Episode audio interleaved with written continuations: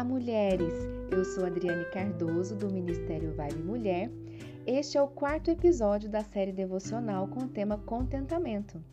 No episódio de hoje, falaremos sobre o descontentamento e como ele obscurece nossas perspectivas e nos prende a uma realidade descontente, onde excluímos a soberania de Deus no processo e das nossas vidas.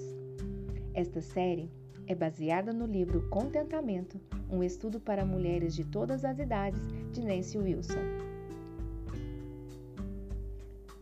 Para falarmos sobre o descontentamento, preciso reforçar com você o conceito magnífico de contentamento que o livro nos trouxe. Contentamento é uma profunda satisfação na vontade de Deus. Vimos que o próprio Deus é um exemplo de contentamento o pai ficou contente diante de sua criação. Ficou contente diante de seu filho Jesus, que era 100% obediente ao Pai, ainda que isso lhe trouxesse sofrimento. Vimos que Deus nos faz diversas promessas que devem nos encorajar a buscar uma vida de contentamento. Ele nos diz: Nunca te deixarei, jamais te abandonarei.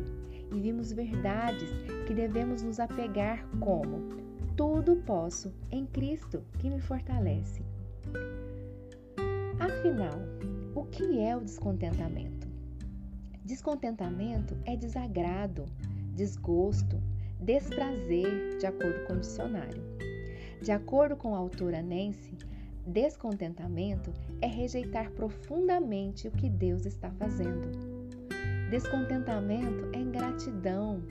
Descontentamento é incredulidade, pois não acreditamos que Deus esteja nos dando o melhor. A crítica, a murmuração e a reclamação andam juntas com o descontentamento. Um tempo atrás, vi por aqui no Instagram uma jovem fazendo um desafio. Algo do tipo sete dias sem murmuração. Você já tentou fazer isso? Fiz esse alto desafio. Não contei a ninguém preciso confessar, achei bem difícil. Mas não desisti. Vou fazer igual aqueles presidiários de filme que contam os dias com pauzinhos na parede? Deus odeia o descontentamento, a murmuração e a reclamação. Isso vai de encontro com os atributos invisíveis de Deus. O descontentamento não glorifica e não dão graças a Deus por tudo que Ele é e por tudo que Ele está fazendo. Nos tornamos insensatas o descontentamento é um terreno fértil para muitos outros pecados, como prostituição, impureza, lascívia, idolatria, inimizades, facções, invejas. Ela diz: é difícil pensar em um pecado que não brote do solo do descontentamento. Por isso, nós devemos estar atentas, pois pode começar aos poucos e ocupar grande espaço em nossa vida. Ou também, o descontentamento pode surgir, surgir repentinamente. Independente de como surja, nossos pecados secretos são vistos por Deus. Vemos na história do povo de Deus como estes eram descontentes e murmuradores reclamavam do deserto, da comida e de todas as circunstâncias, mesmo vendo dia e noite a providência de Deus em suas jornadas. Este povo teve que morrer antes que Moisés pudesse conduzir seus filhos e netos à terra prometida sob a direção de Josué. Eu creio que nós devemos morrer para nós mesmas e apenas assim aprenderemos o segredo de estar contente em toda e qualquer circunstância. Agora não se engane, porque de Deus não se zomba e não podemos enganá-lo jamais. Não podemos fingir que estamos andando na alegria do Senhor. A pessoa descontente sofre terríveis efeitos colaterais. Leva a uma condição miserável e desconfortável. E mesmo que as circunstâncias estejam difíceis, o descontentamento só aumenta a miséria. O descontentamento enaltece os problemas e procura vitimizar o descontente. Não é nada agradável conviver com o descontente. Os amigos se cansam, a família se afasta. Não é incomum vermos grupos de resmungonas.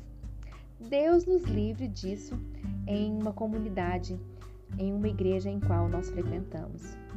Mas para suportar o clima de descontentamento, é preciso que outras resmungonas as apoiem. Quanto mais ouvimos a nós mesmos reclamando e murmurando, mais aceitamos e acreditamos em nossas próprias palavras.